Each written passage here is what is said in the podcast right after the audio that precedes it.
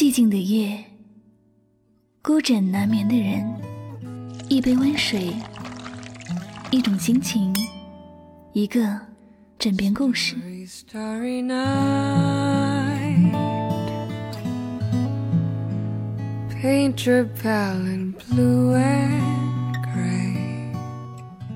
我是香香，晚上九点与您相约最暖时光。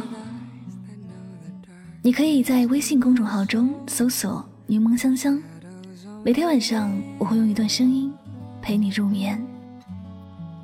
世界和我，世界爱着你，爱着你。Catch the breeze and winter chills and colors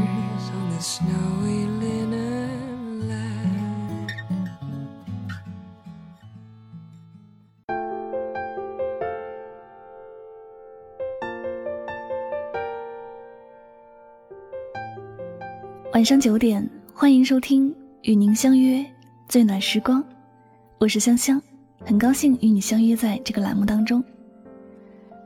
那么昨天呢，看过新闻的朋友，我想已经知道了，是我们的宋仲基和宋慧乔大婚的日子。正好呢，今天就是想和大家分享一篇致前任的文章。李小艺曾经说的非常好，他说：“我特别明白很多姑娘对前任或者……”咬牙切齿的痛恨，或者欲罢不能的牵连，但我更明白，时光的年轮总是不停的往前。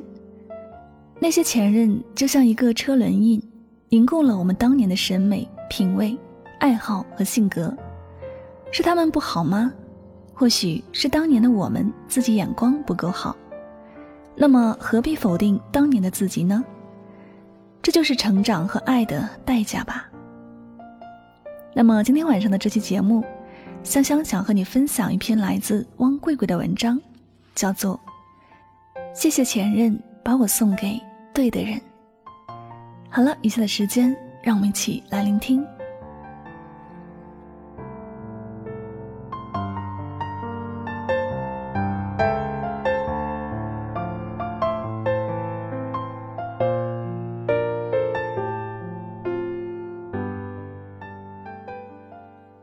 宋慧乔和宋仲基的婚礼，十月三十一日下午在韩国新楼饭店举行。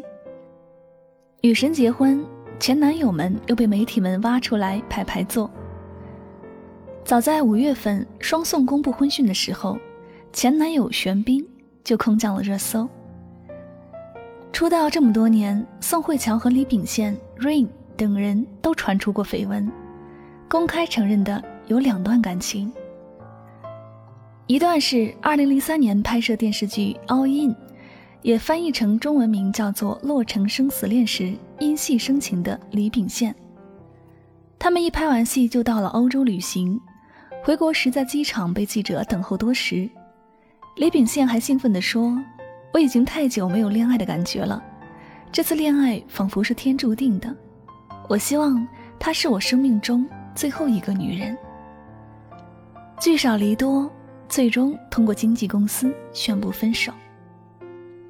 韩国媒体猜测两人分手的原因是因为李秉宪做的不好，各种传言甚嚣尘上。宋慧乔这时选择站出来，她说：“我们俩是平静的分手，因为到现在双方对彼此都有很好的感情，所以希望这样美好的感情回忆能永远的留在彼此心中。”他在相恋的时候就一直关心照顾我，我会成为优秀的演员，不会让他失望，以后会更加努力，也期待李秉宪会有更好的作品和更好的演技。二零零七年六月，宋慧乔和玄彬拍摄《他们生活的世界》相恋。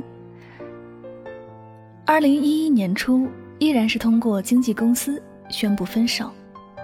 事后，玄彬在接受采访时说：“其实两个人早就分手了，但宋慧乔考虑到不让玄彬面对压力，主动选择在他入伍之后公布，很感谢他。”宋慧乔的两次公开分手，诚意、情商都满分。是他在感情中没有受伤吗？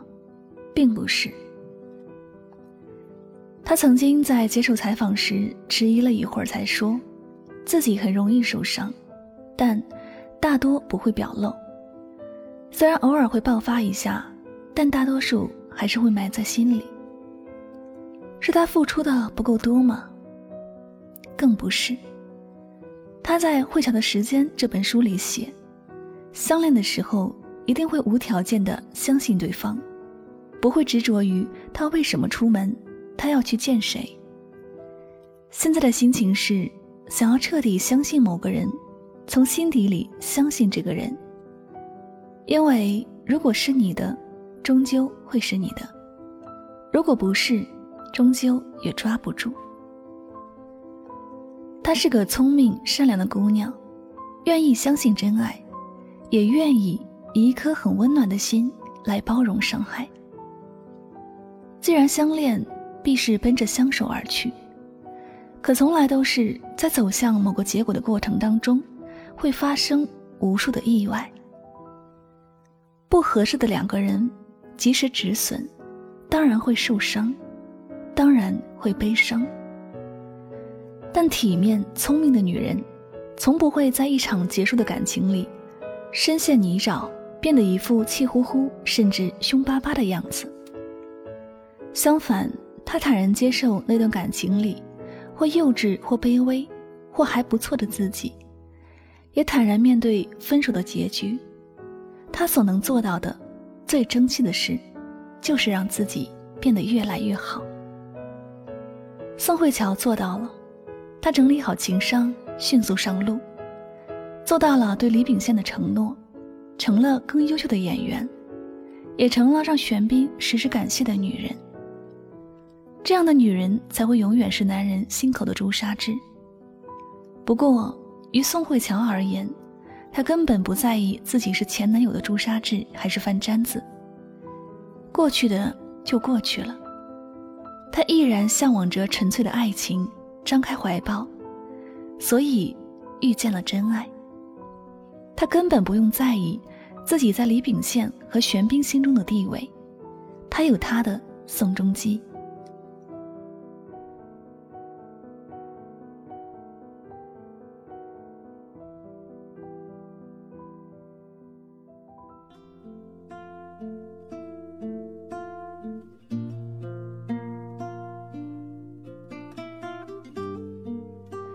学姐米粒大学时和辩论队的袁学长恋爱。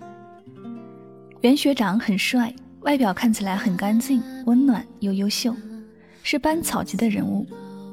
他们相恋两年，在大四上学期时，袁学长和艺术系的一个学妹恋爱了。骄傲的米粒学姐列了袁学长的十条罪状，做成了海报，打算贴在食堂门口的公告栏上。当晚，正逢辩论队聚餐，袁学长不愿意见他，没有来。米粒喝得烂醉，拉着我说：“我早就知道我们不合适，迟早要分手。可没想到，居然是他先劈腿。”当时的我傻愣愣的问：“觉得不合适，为什么不分手？”米粒抹了把眼泪。咬牙切齿，因为一想到被我调教好的男人，居然直接被另一个女人接盘，就像是辛苦种的白菜还没吃就被别人给挖走了。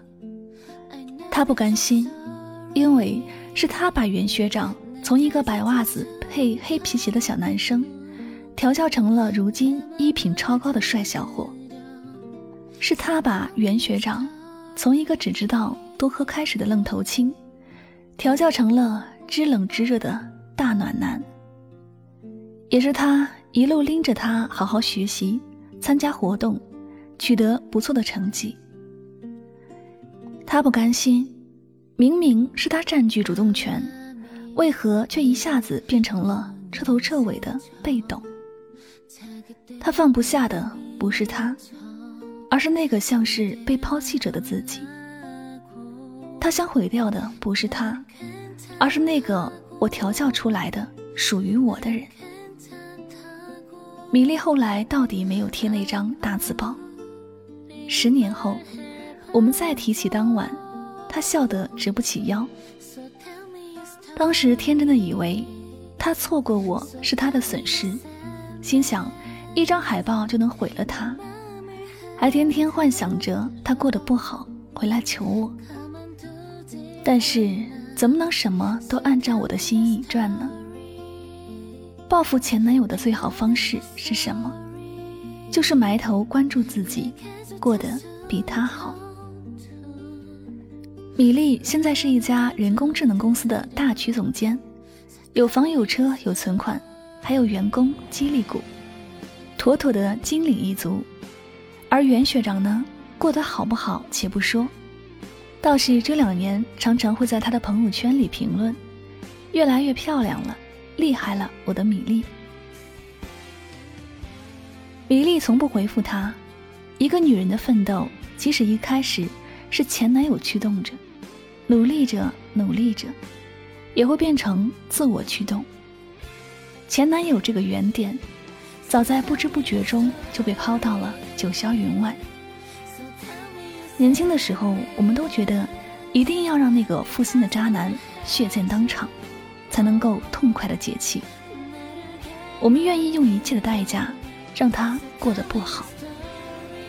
可渐渐的长大，慢慢的明白了，我们的那一腔牢骚、满腹愤怒、万般诅咒，根本不会影响他的生活。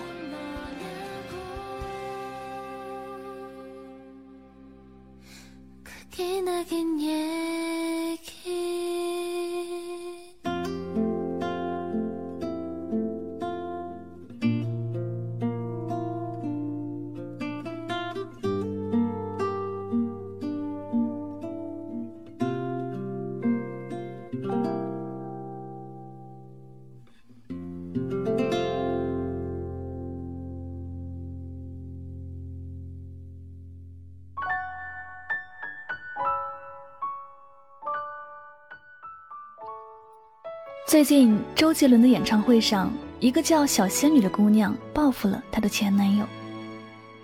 点歌环节，小仙女说前男友和他的未婚妻也在现场，点一首《算什么男人》送给他们。她喊话前男友，虽然他长得丑，眼睛也瞎了，我还是祝福他。镜头拉近一点，让他看看我有多美，他有多瞎。三天时间，姑娘的微博粉丝已经从一万不到涨到近四十万了。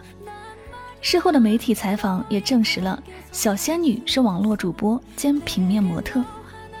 事情是否炒作尚未定论，评论已经炸了，说真性情，也有人说太恶毒之类。那个曾经你爱的，为何变成如今你想害的？恋爱时他是天下独一份。分手时，恨不得除之而后快。可是前男友从来没有那么好，也没有那么坏。当时的他一定是你的眼界条件所及，觉得最好的选择，一定是以你当时的认知而言，觉得最爱的人。不要急着证明他的瞎，毕竟曾经的你那么爱过他。就像莫文蔚说的：“初恋教我学德文，周星驰教我品红酒，冯德伦教我谈恋爱要开心。谁不是同时在前男友身上学会成长的呢？”